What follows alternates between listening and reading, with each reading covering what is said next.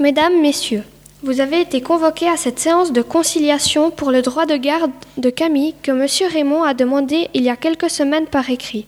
Nous avons à nos côtés Camille, Madame Nicole, la tante de Camille et M. Raymond. Mais avant de donner la parole à Camille pour nous donner ses arguments, je vais vous lire la lettre de demande d'adoption.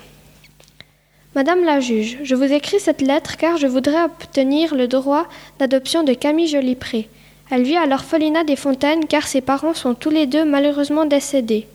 Camille vient souvent le week-end et joue avec mon fils Victor et Courgette, un très grand ami du foyer qui vient aussi souvent jouer chez moi. Malheureusement, je suis veuf. La maladie a fait partir ma femme, mais je me suis remis debout. Je veux tourner la page. J'aimerais écrire un nouveau chapitre à ma vie. Celui-ci se base sur adoption de Courgette et Camille. Je suis gendarme. Il n'y a pas d'armes chez moi. Je suis souvent à la maison pour m'en occuper. J'aime passer du temps en famille. Peut-être que je ne croule pas sous l'or, mais j'ai les moyens de faire vivre une famille. Nous pouvons offrir un foyer à Camille et Courgette et je pense que c'est plus important que l'argent. Merci, Madame la juge. À chaque fois que je vais chez Raymond, je me sens bien comme à la maison. Je considère Victor comme un frère et Antoinette comme la grand-maman que j'ai toujours rêvé d'avoir. Raymond est gentil, affectueux, il écoute quand je lui parle et il s'intéresse à ce que je fais. Il nous emmène au cirque, à la mer et il est généreux. Raymond sait se faire respecter et nous remettre à l'ordre sans violence et sans cris. Ce serait une grande chance pour moi d'aller vivre chez Raymond et d'avoir une vraie famille. Merci Camille pour ce témoignage. Maintenant, je vous laisse la parole, Madame Nicole, car je crois que vous vous opposez à cette adoption.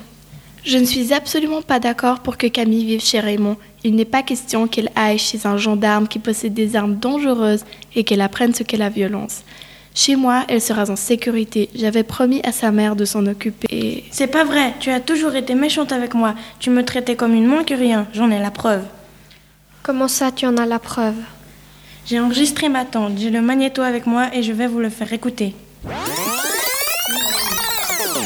Comment tu vas? Mais qu'est-ce que ça peut bien te foutre? Je voulais juste savoir comment tu allais. Pourquoi es-tu toujours aussi méchante avec moi? Tu as besoin d'une poignée ferme qui te remet les idées en place. Quelles idées Si j'étais ta Tu mère. serais morte. Ne me parle pas sur ce temps. Pour qui tu te prends Tu n'es qu'une orpheline mal foutue, mal polie, habillée comme une putain, avec une mère qui couchait comme elle respirait, et un père bourré du matin au soir.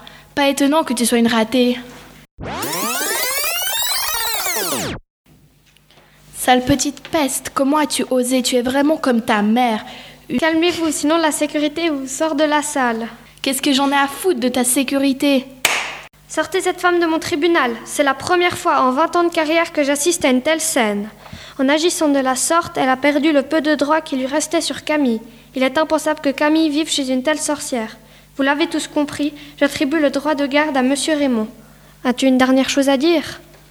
Merci, je suis si heureuse de pouvoir aller vivre chez Raymond. Je me sentirai plus en sécurité que chez ma tante avec Courgette, Victor, Antoinette et Raymond. Merci.